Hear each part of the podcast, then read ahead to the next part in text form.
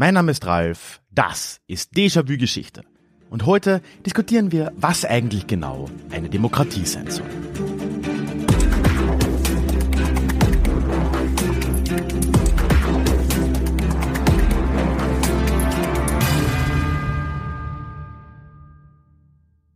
Hallo und schön, dass du heute mit dabei bist. Mein Name ist Ralf, ich bin Historiker und Déjà-vu ist für alle da, die sich mit Geschichte beschäftigen wollen, um die Welt von heute zu verstehen. Und in dieser Folge soll es um eine große Frage gehen. Um eine Geschichte der Demokratie in der Antike wie auch in der Moderne. Ja, und die große Frage eben, was eine Demokratie genau sein soll. Das mache ich aber nicht alleine, sondern gemeinsam mit Livia und Lucius vom tollen Podcast Einfach Antike – der ist natürlich in den Shownotes verlinkt und sei dir hiermit ans Herz gelegt.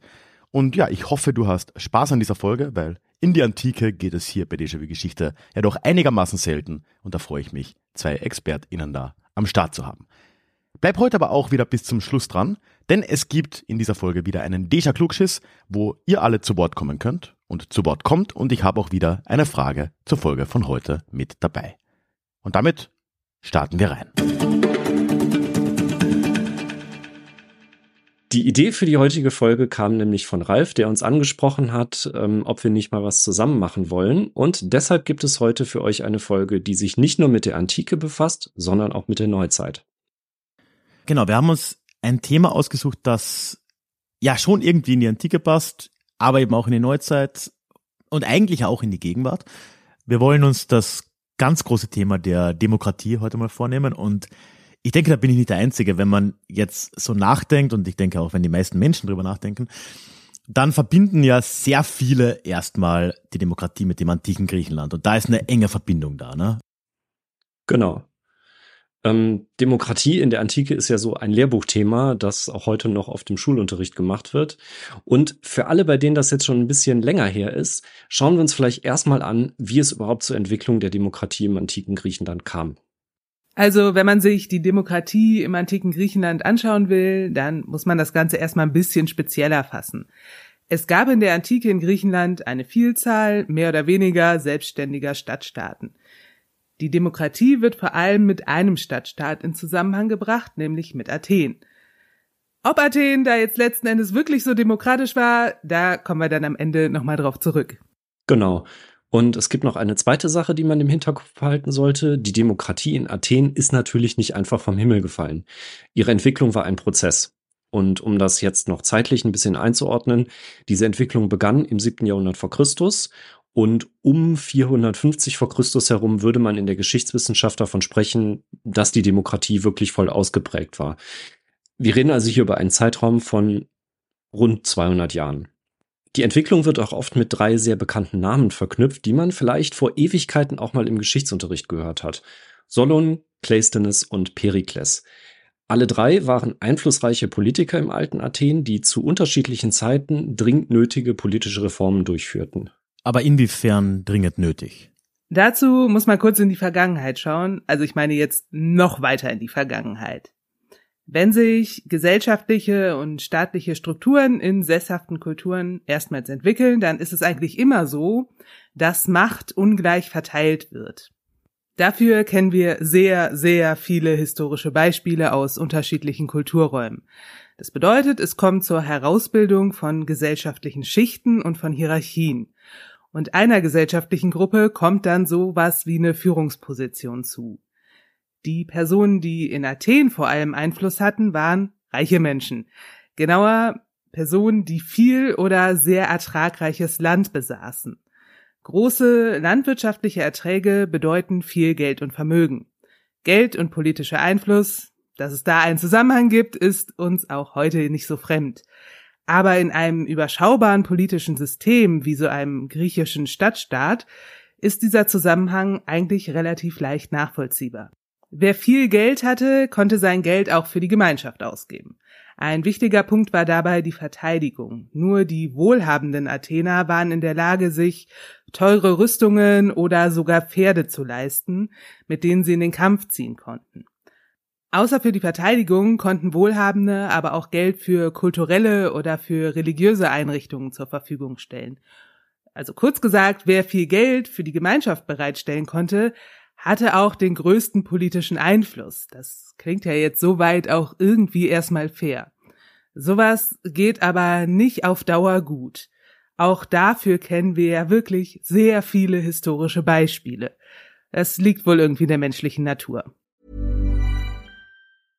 Everyone knows therapy is great for solving problems. But getting therapy has its own problems too. Like finding the right therapist, fitting into their schedule, and of course, the cost. Well, BetterHelp can solve those problems. It's totally online and built around your schedule. It's surprisingly affordable too.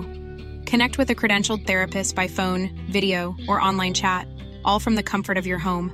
Visit betterhelp.com to learn more and save 10% on your first month. That's BetterHelp H E L P. Zuerst zementieren sich diese gesellschaftlichen Unterschiede. Also eine wohlhabende Familie bleibt über Generationen wohlhabend. Eine arme Familie schafft vielleicht auch den Aufstieg einfach nicht. Die soziale Mobilität nimmt ab. Es kommt zu einer Herausbildung einer mehr oder weniger festen Schicht des Geldadels. Das ist auch irgendwo nachvollziehbar, denn die Gruppe der Wohlhabenden wird mit politischen Maßnahmen alles daran setzen, ihren Status zu erhalten. Und sie haben auch die Macht dazu. Hm, das klingt ja alles schon relativ vertraut. Ne? Also das, dieses Thema Geld und Macht, das ist ja etwas, was uns letztendlich bis heute noch beschäftigt. Ne? Ja, kann man so sagen. Und auch wir haben ja heute immer noch damit zu kämpfen, wie wir soziale Mobilität sicherstellen. Und die perfekte Lösung haben wir auch nach 2000 Jahren immer noch nicht gefunden. In Athen kommt es im Verlauf des siebten Jahrhunderts zu einer sozialen Krise. Weite Teile der athenischen Bevölkerung verarmten massiv und das hat was mit einer Besonderheit des athenischen Erbrechts zu tun. Im Erbfall wurde Landbesitz nämlich zu gleichen Teilen zwischen den Erben aufgeteilt. Man kann sich vorstellen, was passierte. Die Parzellen wurden von Generation zu Generation immer kleiner, bis sie am Ende ihre Besitzer nicht mehr ernähren konnten. Die Folge? Weite Teile der athenischen Gesellschaft verschuldeten sich und gerieten so in Abhängigkeitsverhältnisse zum, in Anführungszeichen, Geldadel. Viele mussten sogar ihr Land verpfänden. Und, was wir uns heute überhaupt nicht mehr vorstellen können, ein Schuldner konnte sogar buchstäblich selbst zum Besitz des Gläubigers werden. Der konnte den Schuldner als Sklaven ins Ausland verkaufen.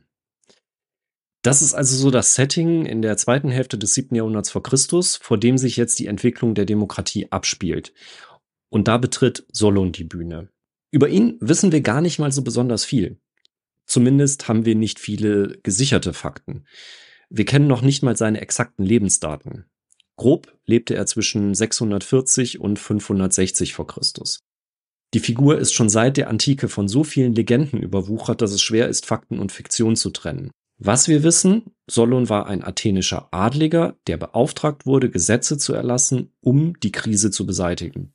Aber wie hat sich das genau abgespielt? Also wer hat ihn zum Beispiel beauftragt? Das ist eine sehr gute Frage. Das wissen wir nicht, weil uns dazu die Quellen fehlen. Wie gesagt, es gibt über Solon eine ganze Menge spätere Legenden und Ausschmückungen, aber diese Frage beantworten uns auch die Legenden und Anekdoten nicht so wirklich. Solon verfolgte auf jeden Fall das Ziel der Eunomia, das heißt einer guten Ordnung des Gemeinwesens, zu der alle beitragen sollten. Er versuchte also quasi den gesellschaftlichen Zusammenhalt zu stärken. Das war sowas wie die Grundidee, die über allem stand, und seine wichtigsten konkreten Maßnahmen kann man unter drei Schlagworte fassen. Schuldenschnitt, rechtliche Reformen und Reformen im Bereich der politischen Repräsentation. Punkt eins: der Schuldenschnitt. Er veranlasste die sogenannte Seis Achteja, das heißt wörtlich Lastenabschüttelung. Dabei erhielten die Bauern, die ihr Land verpfändet hatten, dieses mit sofortiger Wirkung zurück. Bauern, die schon als Sklaven ins Ausland verkauft worden waren, wurden zurückgekauft und waren danach wieder freie Bürger. Punkt zwei: rechtliche Reformen. Diese Schuldknechtschaft wurde überhaupt verboten.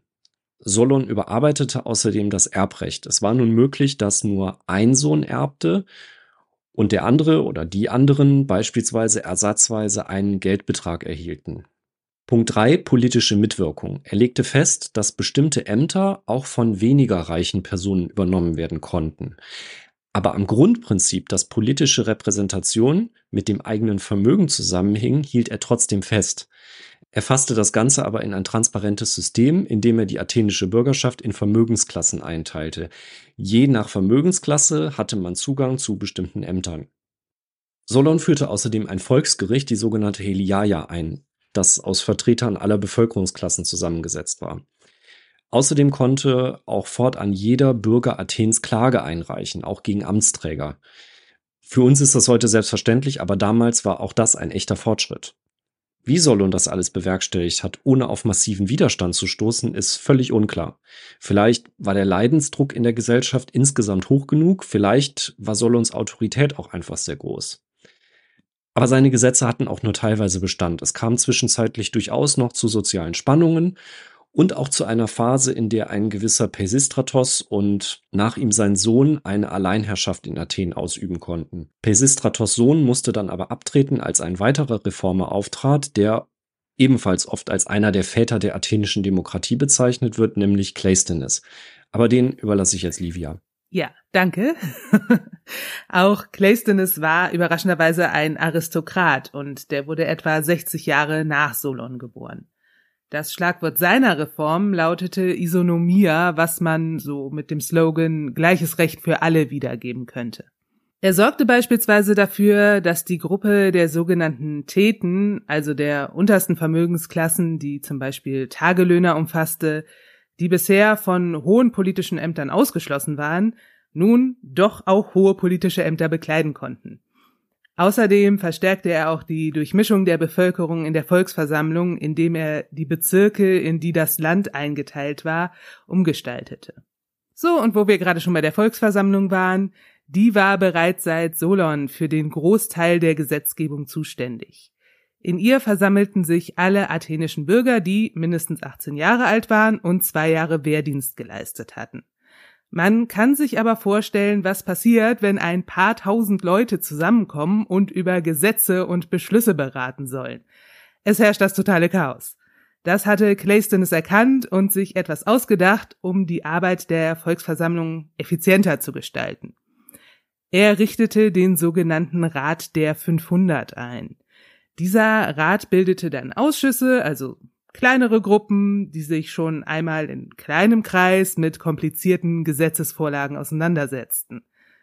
Der Rat der 500 fasste dann bestimmte Vorbeschlüsse, die der Volksversammlung zur Abstimmung vorgelegt wurden. Dadurch musste sich nicht mehr jeder in der Volksversammlung tiefergehend mit allen Themen befassen. Alle diese Reformen fanden um das Jahr 507 vor Christus statt. Es ist unter HistorikerInnen umstritten, ob man jetzt zu diesem Zeitpunkt auch schon von einer Demokratie sprechen kann. Denn eine Sache fällt ja irgendwie auf. Auch wenn es hier in diesem Podcast um die Demokratie geht, ist der Begriff weder bei Solon noch bei Cleisthenes bisher irgendwie mal so vorgekommen. Solons Schlagwort war die Eunomia, also die gute Ordnung des Gemeinwesens. Cleisthenes Ziel war die Isonomie, also sowas wie die rechtliche Gleichstellung. Und tatsächlich waren das auch die Begriffe, die die Menschen der damaligen Zeit verwendet hätten, um zu beschreiben, was da politisch so vor sich ging. Und eine Sache sollte man sich vielleicht auch an der Stelle nochmal klar machen. Für Solon ging es in erster Linie um die Wiederherstellung einer funktionierenden Gemeinschaft. Unser Blick auf die Entwicklung der Demokratie ist in dem Punkt nämlich oft ein bisschen verengt und konzentriert sich sehr auf den Aspekt der Machtverteilung. Für Solon war das aber nur ein Aspekt unter mehreren. Und auch Cleisthenes ging es, wie dieses Schlagwort Isonomie, also rechtliche Gleichstellung zeigt, nicht primär darum, die Macht im Staat stärker in die Hände des Volkes zu legen. Ihm ging es um einen Ausgleich. Die Folge davon war dann ein politisches System, bei dem die Gewalt größtenteils vom Volk ausging wobei wir über den Begriff Volk gleich auch nochmal sprechen müssen. Wie gesagt, ab welchem Zeitpunkt man nun von einer Demokratie in Athen sprechen kann, ist umstritten. Man könnte argumentieren, dass schon mit Cleisthenes Reform eine demokratische Herrschaftsform erreicht war. Man könnte aber auch etwas diffuser sagen, dass es in den Jahrzehnten nach ihm soweit war. Denn da gab es noch eine ganze Reihe von Weiterentwicklungen. Der Gedanke der Gerechtigkeit wurde in einer Weise ausgeweitet, die wir heute etwas merkwürdig finden. Ämter wurden zum Beispiel verlost. Wirklich jeder konnte damit zu einem hohen Amt im Staat gelangen. Nur ganz wenige Beamtenposten waren davon ausgenommen.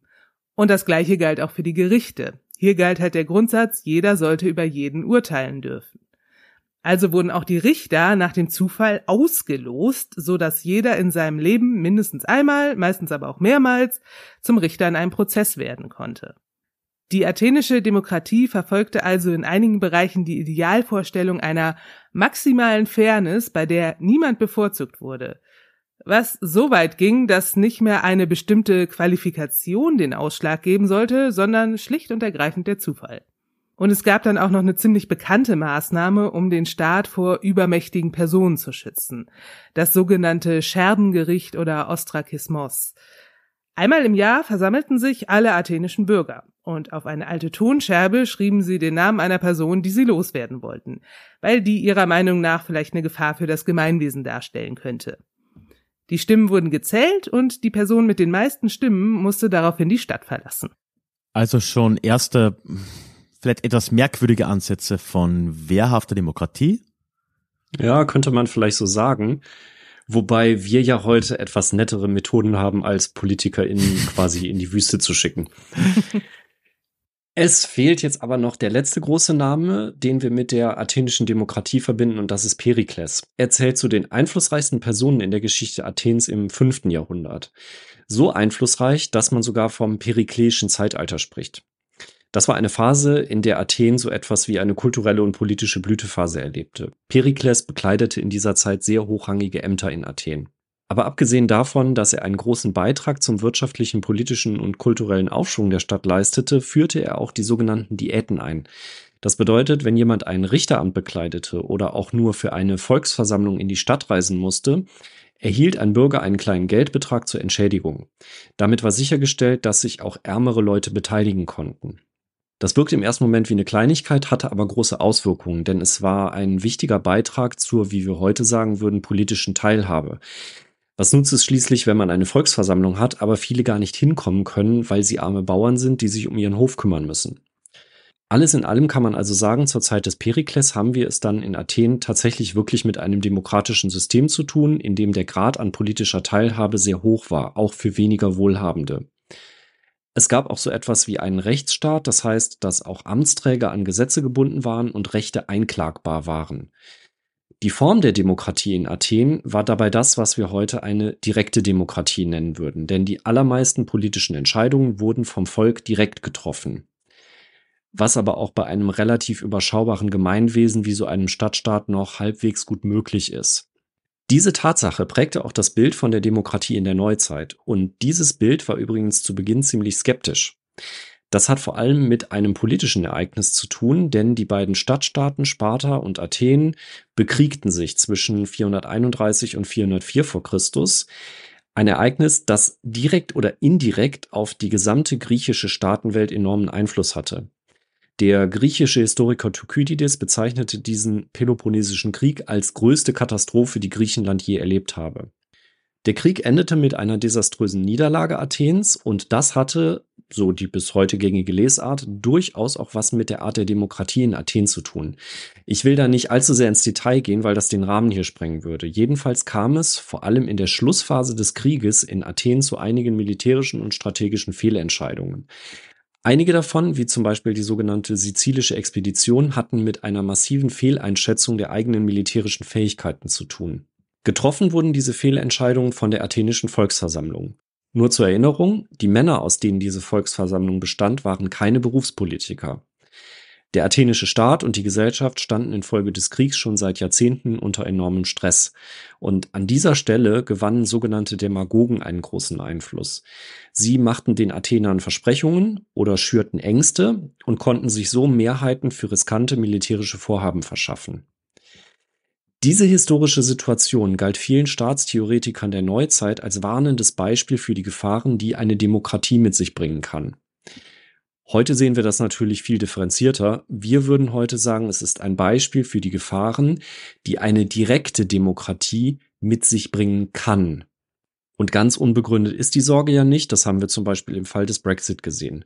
Vor allem bei hochkomplexen Fragen besteht die Gefahr, dass die öffentliche Debatte stark von Einzelpersonen geprägt wird, die weniger mit sachlichen Argumenten operieren, sondern mehr mit Emotionen und Ängsten. Vor solchen Situationen hatten die Skeptiker der Demokratie zur Zeit der Aufklärung und in den Jahrzehnten danach Angst. Und dazu zählten auch die Gründungsväter der USA, aber dazu kommen wir ja gleich nochmal. Auf der anderen Seite finden sich aber gerade im angloamerikanischen Rechtsraum durchaus auch politische Gedanken und Ideen, die sich in direkter Linie auf das attische Staatssystem zurückführen lassen. Vor allem natürlich das Prinzip, jeder soll über jeden richten dürfen. In Athen wurden die Richter für die verschiedenen Gerichte per Los bestimmt. Es handelte sich um Laien. Und genau das kennen wir ja heute noch von den Jurys zum Beispiel in den USA. Nur vielleicht mit dem Unterschied, dass moderne Jurys wesentlich kleiner sind. Aber damit sind wir jetzt eigentlich schon mittendrin in der Nachwirkung der attischen Demokratie in der Neuzeit. Genau, aber bleiben wir vielleicht noch ganz kurz in der Antike und stellen uns vielleicht auch die ganz große Frage. War denn jetzt Athen wirklich ein demokratischer Staat? Also ja und nein. Ja, ich weiß, das ist immer die Antwort, die alle hören wollen. Ähm, aber es kommt ja, drauf an. Den, ja, genau. Können wir nicht so genau sagen. Aber bleiben wir mal bei ja und nein. Also ja nach den damaligen Maßstäben und nein, wenn wir unsere modernen Maßstäbe anlegen. Und das hat auch was mit dem Begriff Volk zu tun. Hatte ich ja eben schon mal gesagt, dass wir uns das jetzt hier nochmal ein bisschen genauer anschauen müssen. Also Demokratie wird ja in der Regel als Herrschaft des Volkes übersetzt. Das ist aber eigentlich ein bisschen ungenau. Das griechische Wort Demos ist in diesem Zusammenhang ein politischer Begriff. Er bedeutet Gesamtheit der Personen mit vollem Bürgerrecht. Oder vielleicht kürzer gesagt sowas wie Bürgerschaft. Ja, auch ein sehr antiquierter Begriff. Aber damit kann man sich vielleicht schon ein bisschen vorstellen, worauf ich hinaus will. Da waren ganz viele Gruppen ausgeschlossen. Frauen besaßen kein volles Bürgerrecht, Sklavinnen und Sklaven auch nicht, und Fremde, und das heißt jeder, der aus einer anderen Stadt kam, ebenfalls nicht oder nur sehr eingeschränkt. Also das muss man sich vielleicht auch mal so kurz auf der Zunge zergehen lassen. Alle diese Gruppen, also vielleicht 70 bis 80 Prozent der Menschen in Athen, durften weder wählen noch gewählt werden. Sie wurden auch nicht für den Dienst in Gerichten ausgewählt und sie waren nicht oder nur eingeschränkt rechtsfähig. Sie konnten beispielsweise nicht ohne weiteres eine Anklage erheben oder als vollwertige Prozessbeteiligte auftreten. Und wenn man sich das klar macht, dann würden wir aus heutiger Perspektive sagen, nein, Athen war keine Demokratie. Nach dem damaligen Verständnis von Geschlechterrollen sowie der Rolle von Unfreien und Fremden war das aber überhaupt nichts Ungewöhnliches. Auch in den meisten anderen griechischen Stadtstaaten wurde der Begriff Demos so verstanden, in Rom später ebenso. Auch da waren Frauen, Fremde, Sklavinnen und Sklaven von der politischen Teilhabe und von Rechtsgeschäften ganz oder teilweise ausgeschlossen. Aber auch das findet sich in der Neuzeit ja wieder. Die politische Mitwirkung von Frauen musste ja auch erst erkämpft werden. Und bis heute ist es nicht selbstverständlich, dass jede Person, die in einem bestimmten Land lebt, das volle Bürgerrecht und damit auch das Wahlrecht besitzt. Wir sind aber natürlich weit von den Verhältnissen entfernt, wie sie im antiken Athen herrschten. Also wir haben durchaus heute noch so unsere Probleme mit politischer Repräsentanz. Denn wie viele Frauen sitzen im Deutschen Bundestag oder wie viele Handwerkerinnen und Handwerker im Nationalrat in Österreich? Aber das liegt natürlich an anderen Faktoren als in der Antike. Es ist ihnen ja nicht per Gesetz verboten zu kandidieren. Ja, da sprichst du einen ganz wichtigen Punkt an. Die Repräsentanz ist ja heute, wie du sagst, noch nicht vollständig gegeben und abseits von unterrepräsentierten Gruppen, wie du ja gerade genannt hast, HandwerkerInnen und natürlich Frauen, gibt es ja auch in modernen Demokratien des 21. Jahrhunderts Bevölkerungsteile, die auch rechtlich per Gesetz nicht wahlberechtigt sind. Und all das lässt sich ja theoretisch auch diskutieren. Ne? Menschen ohne Staatsbürgerschaft etwa, Kinder, Jugendliche, stellt sich die Frage, bis zu welchem Alter? In den USA zum Beispiel auch Häftlinge oder teilweise auch ehemalige, also StraftäterInnen, die ihre Strafe abgesessen haben. Aber machen wir an der Stelle vielleicht nochmal zuerst einen Schritt zurück. Wir haben ja nun über die antike Form der Demokratie in Athen geredet, darüber, wie sie funktioniert hat, wie sie ausgesehen hat und auch, wie demokratisch oder nicht man sie sehen kann, nach damaligen oder heutigen Standards. Dass wir aber überhaupt so etwas wie heutige Standards haben in Bezug auf Demokratie, ist ja gar nicht mal so selbstverständlich an der Stelle. Denn immerhin gab es ja mit wenigen recht kleinen Ausnahmen seit Ende der klassischen Antike keine Demokratien mehr auf der Welt. Nachdem sie in Athen mit der Eingliederung ins Makedonische Reich, das war im vierten Jahrhundert vor Christus, zu Ende ging, endgültig muss man sagen, auch davor gab es da schon Rückschritte, und dann in der Römischen Republik, die ja ohnehin nur sehr eingeschränkt demokratisch war, dann im ersten Jahrhundert vor Christus, müssen wir fast zwei Jahrtausende warten, bis es im großen Stil neue Versuche in diese Richtung überhaupt gab. Und das war ja dann erst in den USA. Also das ist ja schon eine ganz schön lange Zeit. Ja, aber ohne zu viel vorauszugreifen, werden wir dann noch dennoch gleich eine frühe Gemeinsamkeit mit Athen auch.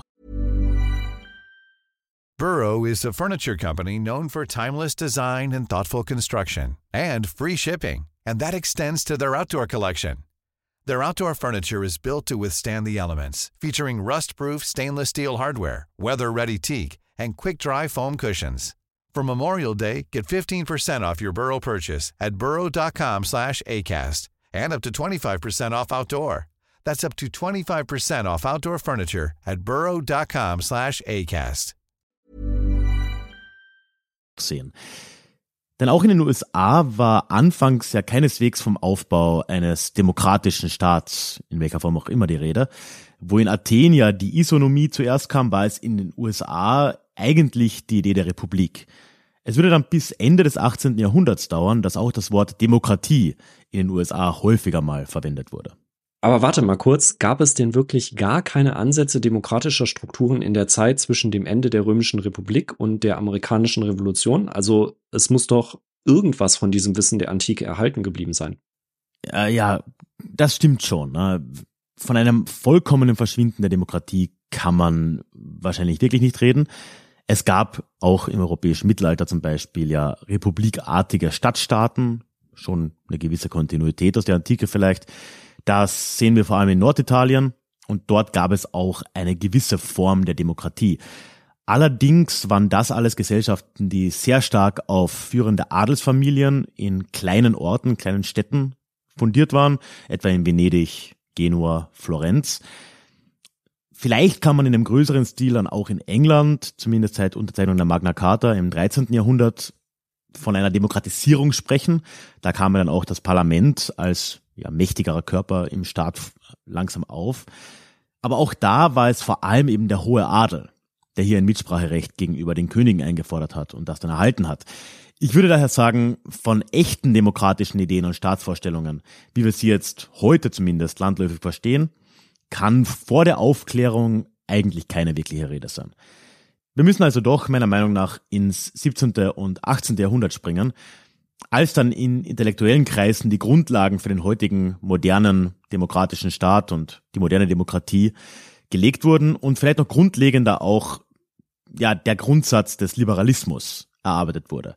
Weil heute nennen wir das Ganze auch als Gegensatz mehr oder weniger zur klassischen antiken Demokratie, eine liberale Demokratie, in der wir leben. Okay, ich sehe ein Abschweifen in komplizierte philosophische Debatten der Zeit kommen. Stimmt. Äh, das wollen wir unseren lieben Hörenden dann wohl doch nicht antun, oder? Vielleicht im besten Überblick, den du geben kannst. Äh, ich versuche es mal, aber gleich mal vorweg, man möge mich in Kommentaren und Rückmeldungen freundlich korrigieren ich bin eben auch kein Philosoph und es kann sein, dass ich mich da auch ein wenig verlaufe. Aber ich denke, man kann doch mal mit recht guter Grundlage feststellen, dass die Aufklärung an sich und vor allem ihre Anwendung auf Staatsideen und auf Systeme, die wir jetzt heute als Demokratien bezeichnen, auf die Werke von John Locke zurückgehen. Er war schon im ausgehenden 17. Jahrhundert aktiv, also relativ früh in dem, was wir heute als Aufklärung sehen, und hat in seinen Schriften zum ersten Mal eine moderne Gesellschaft auf für uns heute sehr bekannt anscheinenden Prinzipien fundiert äh, beschrieben.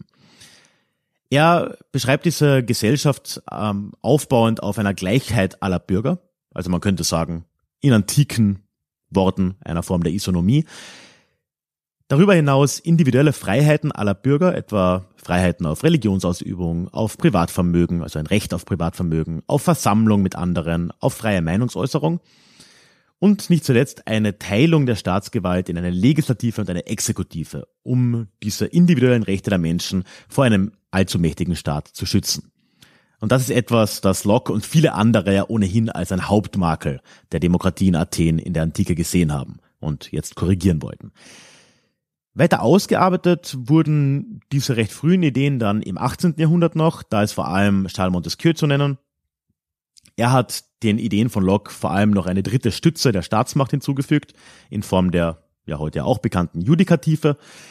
Und man könnte jetzt sicher noch einige weitere Vordenker der liberalen Demokratie nennen, aber ich denke, wir belassen es mal bei diesen absoluten Grundpfeilern. Also ich finde auch, das hast du schon sehr gut zusammengefasst und vielleicht sollte das jetzt an der Stelle auch wirklich mal fürs Erste genügen, um da jetzt auch nicht zu sehr in Theoretisches abzudriften. Aber willst du uns vielleicht auch nochmal mit in die Praxis nehmen? Wir würden heute wohl kaum so alltäglich den Begriff liberale Demokratie verwenden, wenn diese nur in Büchern existieren würde, oder? Ja, stimmt. Und damit gehen wir jetzt eben doch nach Amerika. Oder besser gesagt eigentlich in die USA. Dieser damals ja noch nicht Staat hat sich bekanntlich 1776 vom britischen Weltreich, vom Imperium für unabhängig erklärt. Und das war damit genau in dem Zeitalter, als all die jetzt genannten aufklärerischen Ideen ihre breiteste Wirkung entfacht hatten. Und anders kann man das jetzt folgende auch nicht wirklich erklären. All die Beteiligten am Verfassen der Unabhängigkeitserklärung der USA, aber auch später an der Verfassung und der Bill of Rights, waren ganz einfach sehr tief mit genau diesem aufklärerischen Diskurs vertraut. Und sie waren auch mit der Geschichte vertraut, allerdings weniger mit der von uns heute besprochenen athenischen Demokratie oder der Geschichte dieser Demokratie als der in Rom. Das ist auch ganz allgemein ein Trend der Aufklärung. Tatsächlich war das Wissen der meisten damals Schreibenden oder zumindest die Rezeption der attischen Demokratie in der Neuzeit ziemlich beschränkt. Das gilt sowohl für Philosophen als auch dann für die Founding Fathers der USA. Was man wusste, kam eigentlich zum größten Teil aus ganz, ganz wenigen Schriften. Vor allem Plutarch wurde da sehr stark rezipiert. Und der hat immerhin Jahrhunderte nach dem Ende der Demokratie in Athen geschrieben und stand dieser ziemlich ablehnend gegenüber. Athen galt dadurch für viele Menschen im 18. Jahrhundert, und das hat Lukas vorher schon erwähnt, als ein gescheiterter Versuch, der letztendlich im Chaos endete. Da hat Lukas ja vorher schon von der sizilischen Expedition zum Beispiel gesprochen, was nur eines von vielen Beispielen ist. Rom und die Idee einer weniger direkt demokratischen Republik, das schien vielen im 18. Jahrhundert als ein besseres Vorbild. Allein schon wegen der Größe der 13 Kolonien in den USA war der Vergleich auch irgendwie passender als zu diesem antiken Stadtstaat in Athen. Aber ganz allgemein wusste eigentlich, und vielleicht lehne ich mich ein bisschen aus dem Fenster, wenn ich das sage, ich glaube, damals wusste niemand so ganz genau, was sie da eigentlich zu bauen versuchten. Es gab kein antikes Vorbild in dem Sinne und selbst wenn sie eins gehabt hätten, hätte es den Herausforderungen des 18. Jahrhunderts niemals wirklich gerecht werden können. Genauso wenig konnten aber die philosophischen Ideen von Locke und Codas. Es waren ja letztendlich erstmal nur Ideen. Kein Wunder also, dass dann auch Begriffe wie Republik und Demokratie ziemlich lange noch sehr austauschbar auch verwendet wurden. Aber irgendwie musste man sich ja dann doch einigen. Ja, und äh, sogar ziemlich schnell. Der Unabhängigkeitskrieg gegen das Vereinigte Königreich, den konnten die Kolonialisten zwar noch gewinnen, aber der neue unabhängige Staat musste dann doch schnellstmöglich auf ein möglichst stabiles Fundament gestellt werden. Allein ja um weitere Einmischung von außen, ob das nun Großbritannien, Frankreich oder wer auch immer war, zu verhindern. Es folgten also schnell hitzige Auseinandersetzungen, wie zentralistisch oder föderal, wie direkt oder repräsentativ, wie demokratisch, wie gelenkt dieser amerikanische neue Staat funktionieren sollte. Und all diese Überlegungen und Diskussionen flossen dann 1787 eben in die Verfassung ein, beziehungsweise zwei Jahre später dann in die Bill of Rights und damit in die ersten Zusätze zur Verfassung. Und ohne das zu sehr vielleicht dramatisieren zu wollen, die Hauptangst aller Beteiligten war dabei nah an dem, was sie mit Athen beziehungsweise mit der recht negativen Porträtierung Athens, die sie kannten, ne, verbanden. Das neue System sollte unbedingt Beschränkungen der Macht beinhalten, die eine völlige Kontrolle des Volkes oder wie man es sah, des Pöbels, potenziell zumindest, verhindern konnten und gleichzeitig verunmöglichen sollten, dass eine Gruppe im Staat zu viel Kontrolle über das gesamte Staatswesen gewinnt. Und das Ergebnis sind dann, aufbauend durchaus auch wieder auf Locke und Montesquieu hier, die berühmten Checks and Balances. Also die Staatsgewalt in den USA wird aufgeteilt zwischen einer Exekutive, in dem Fall der Präsident und sein Kabinett, einer Legislative, das ist der Kongress, und eine Judikative, also die Gerichte, beziehungsweise ganz besonders der oberste Gerichtshof. Die Legislative wurde dann nochmal in zwei Kammern unterteilt, um die Macht noch weiter runter zu dividieren. Und durch die in der Bill of Rights dann zugesagten persönlichen Rechte, die Bürger in Amerika besaßen und besitzen und die ja in Verfassungsrang stehen, wurde dann ja noch mehr an Safeguards gearbeitet. Und man könnte hier auch den Föderalismus noch erwähnen oder andere uns heute sehr undemokratisch erscheinende Institutionen, wie zum Beispiel die Wahlmänner. All das geht ja auf die Überlegungen von damals zurück und auf diese gewisse Angst, so wie Athen zu enden. Wenn man das jetzt mal mit dem antiken Athen vergleicht, dann sind das ja eigentlich schon relativ viele Einschränkungen. Also dort konnte die Volksversammlung letztendlich so gut wie alles beschließen oder ablehnen. Die Macht lag, ob das jetzt nun gut oder schlecht war, buchstäblich wirklich beim Volk. Also da wirken die USA ja schon fast undemokratischer. ja, ich, das kann man, glaube ich, abseits jeder Ironie und zu einem gewissen Maß zumindest tatsächlich sagen. Und vielleicht noch schlimmer, es war ja zumindest anno 1787, als die Verfassung da erlassen wurde, auch nicht gerade so, als wäre das amerikanische Wahlrecht viel breiter gewesen als noch 2000 Jahre zuvor in Athen. Weil auch in den USA waren ja Frauen, die sehr real existierenden Sklavinnen, aber zum Beispiel auch weiße Männer, die halt kein Land besessen haben, von der Wahl ausgeschlossen. All das würde sich erst über die Jahrzehnte und Jahrhunderte so langsam verändern in den USA wie auch in ihr folgenden liberalen und modernen Demokratien, erst in Europa und dann auch anderswo. Erst im Laufe des 19. Jahrhunderts wird das Wahlrecht langsam ausgeweitet. Frauen dürfen in den meisten westlichen Ländern erst seit Anfang des 20. Jahrhunderts wählen und teils noch später. Looking at you, Schweiz. Na, dann nageln wir es doch jetzt mal fest, wie wir das eben schon bei Athen gemacht haben oder versucht haben. Wie demokratisch sind denn die USA und andere liberale, moderne Demokratien von heute? Ich würde sagen, und das haben wir ja auch schon angesprochen, die Unterschiede zur antiken Demokratie Athens sind erstmal sicher enorm. Und dazu gehört auch, dass die direkte Kontrolle der Bürger damals, heute Bürgerinnen, auf die Politik sicher geringer ist. Nennen wir das mal die Tiefe der Demokratie. Sie beruht vor allem auf die Wahl und Abwahl von Repräsentanten und Repräsentantinnen, was deutlich weniger machtvoll ist natürlich als das Abstimmen von konkreten politischen Beschlüssen und Gesetzen in einer Volksversammlung wie in Athen. Man könnte auch sagen, es ist deutlich weniger demokratisch. Was aber die Beteiligung an der Demokratie angeht, nennen wir es vielleicht mal die Breite der Demokratie, sind wir heute doch deutlich weiter, inzwischen zumindest.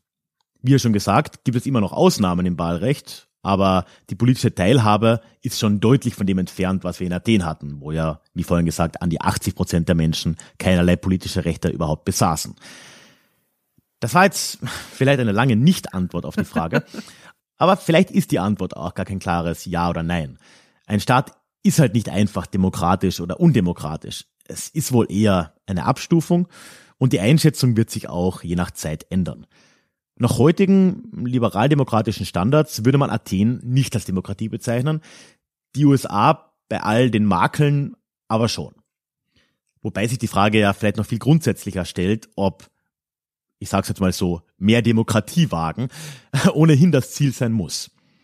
Weil am Ende geht es ja in einem Gemeinwesen um das Wohlergehen möglichst vieler Menschen in dieser Gesellschaft. Und wenn gewisse Checks and Balances wie in den USA die zwar theoretisch die Demokratie einschränken, gleichzeitig ein faireres und besseres Leben für die große Mehrheit der Menschen ermöglichen. Wer sagt, wenn das zutrifft, dass das unbedingt schlecht ist? Und ähm, das nur so nebenbei. Wir sollten ohnehin mehr auf Inhalte achten, glaube ich, als auf pure Begriffe wie demokratisch und Demokratie ja oder nein. Weil immerhin haben wir im 21. Jahrhundert ja auch einen merkwürdigen Punkt erreicht, wo sich so ziemlich jedes Regime, wirklich fast schon egal wie autokratisch es regiert wird, als Demokratie bezeichnen will. Man muss da ja nur nach Russland schauen, wo Wladimir Putin ohne allzu viel Ironie sein Land als Demokratie bezeichnen würde. Das Wort Demokratie hat somit, positiv gesagt, den Kampf der letzten Jahrhunderte gegenüber der Monarchie und der Autokratie sicher gewonnen. Es ist sehr in, eine Demokratie zu sein, in der Realität schaut das aber aktuell doch weniger rosig aus. Das stimmt natürlich. Und wenn man mal so überlegt, wer sich heute alles als demokratisch bezeichnet und dann das eigene Volk bei der Entscheidungsfindung komplett übergeht, ich denke, was Ralf da gerade gesagt hat, ist auch ein gutes und auch ein wichtiges Schlusswort für diese Folge.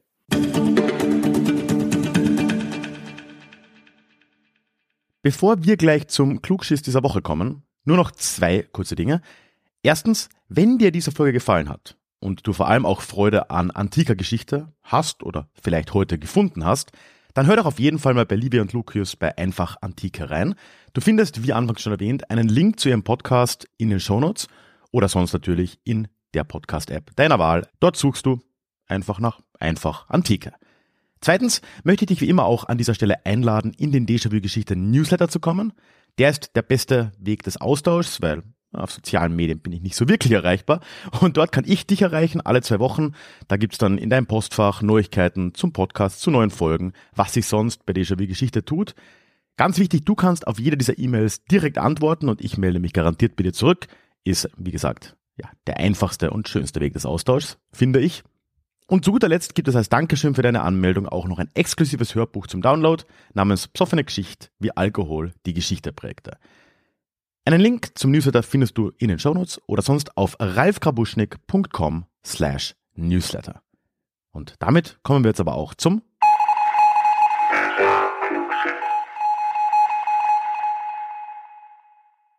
Letztes Mal ging es um die historische Benachteiligung schwarzer Menschen und generell dadurch ja auch Nachkommen von SklavInnen in den USA und ob und wie das denn jemals aufgehoben oder ausgeglichen werden kann.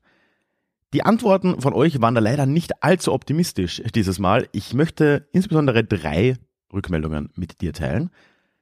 Erstens hat sich mal Norbert im Newsletter bei mir gemeldet. Und er schreibt, Zitat, Schwierig, schwieriger, am schwierigsten.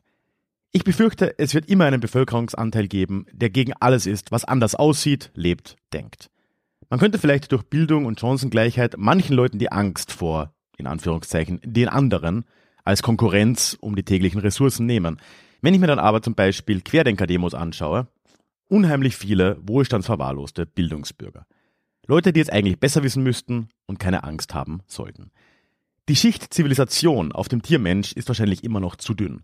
Zu schnell bricht archaisches Gruppendenken und die damit verbundene Gewalt gegen andere Gruppen durch.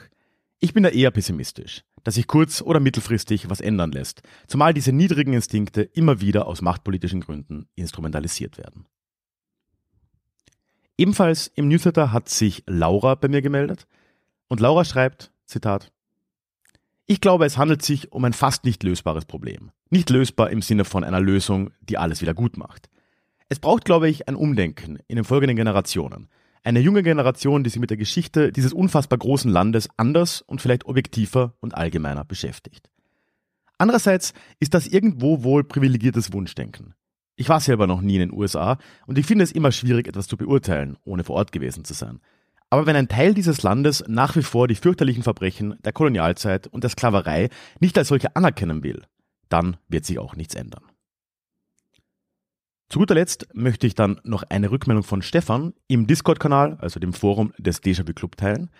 Und Stefan schreibt, Zitat, ich denke, es ist nicht möglich, vergangenes Unrecht wieder gerade zu rücken. Man kann es gegebenenfalls abmildern, indem man in einen offenen Austausch mit den Betroffenen geht und erfährt, was für sie wichtig ist, um daraus aktuelle Handlungen abzuleiten. In meinen Augen ist es aber noch viel wichtiger, sich in Zukunft als gleichwertige Lebewesen zu sehen und so zu behandeln. Mir ist klar, dass das ein sehr frommer Wunsch ist. Und dass es auch ein langer und schwieriger Weg ist, kann ich schon an mir selbst sehen. Ich glaube zumindest, dass ich ein offener und den Menschen zugewandter Mensch bin und merke doch oft, dass ich in vielen vorgefertigten Schubladen sitze. Zumindest, wenn ich es merke, kann ich noch mit dem Kopf gegenarbeiten. Ich kann aber nicht sagen, ob ich jede Schublade in mir kenne. Vielen Dank euch allen. Ja, und leider habe ich jetzt zum Ende hin auch keine viel optimistischere Einschätzung, die ich hier hinzufügen könnte.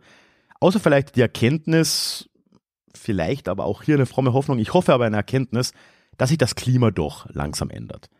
Es wirkt zwar oft sehr langsam und fürs Protokoll, es ist auch zu langsam, aber gleichzeitig habe ich mich auf der Reise durch die USA in den letzten zwei Monaten auch immer versucht, an eine Sache zu erinnern. Wenn ich in einem Lokal war oder irgendeinem anderen öffentlichen Ort und da eine schwarze und weiße Person zusammen, sagen wir, gegessen haben, dann darf man sich daran erinnern, dass das im Süden der USA noch im Geburtsjahr meiner Mutter, Anfang der 60er Jahre, nicht nur undenkbar, sondern schlichtweg illegal gewesen wäre. Und meine Mutter mag zwar nicht mehr die jüngste sein, aber das ist jetzt wirklich unsere lebendige Geschichte. Da hat sich doch einiges getan. Ist es zu langsam? Ja, natürlich ist es das.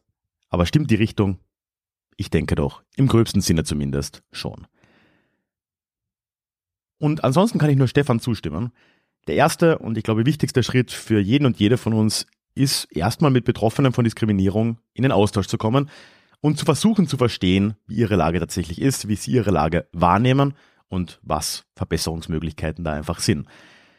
Ist wie so oft ein langer Prozess, aber wir müssen ihn beschreiten. Wer, wenn nicht wir? Auch für diese Woche habe ich wieder eine Frage für dich, für euch mitgebracht. Und die habe ich ja am Schluss unseres Gesprächs mit Livia und Lukas auch schon aufgebracht. Die Frage ist, glaubst du, dass mehr Demokratie immer gut und immer wünschenswert ist?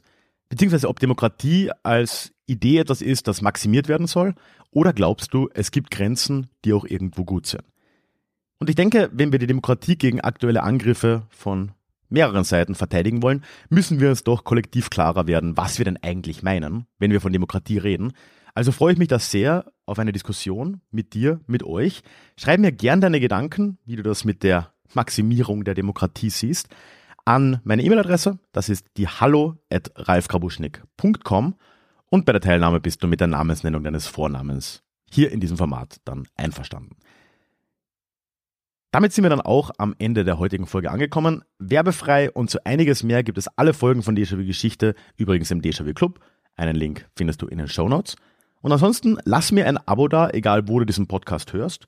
Und dann hören wir uns in zwei Wochen hoffentlich schon wieder in unserem nächsten Déjà-vu. Bis dahin, alles Gute. Möchtest du dich noch mehr mit Geschichte beschäftigen? Dann werde doch Teil der Community und hol dir deine persönliche Dosis Geschichte regelmäßig ins Postfach mit dem Déjà-vu Geschichte Newsletter.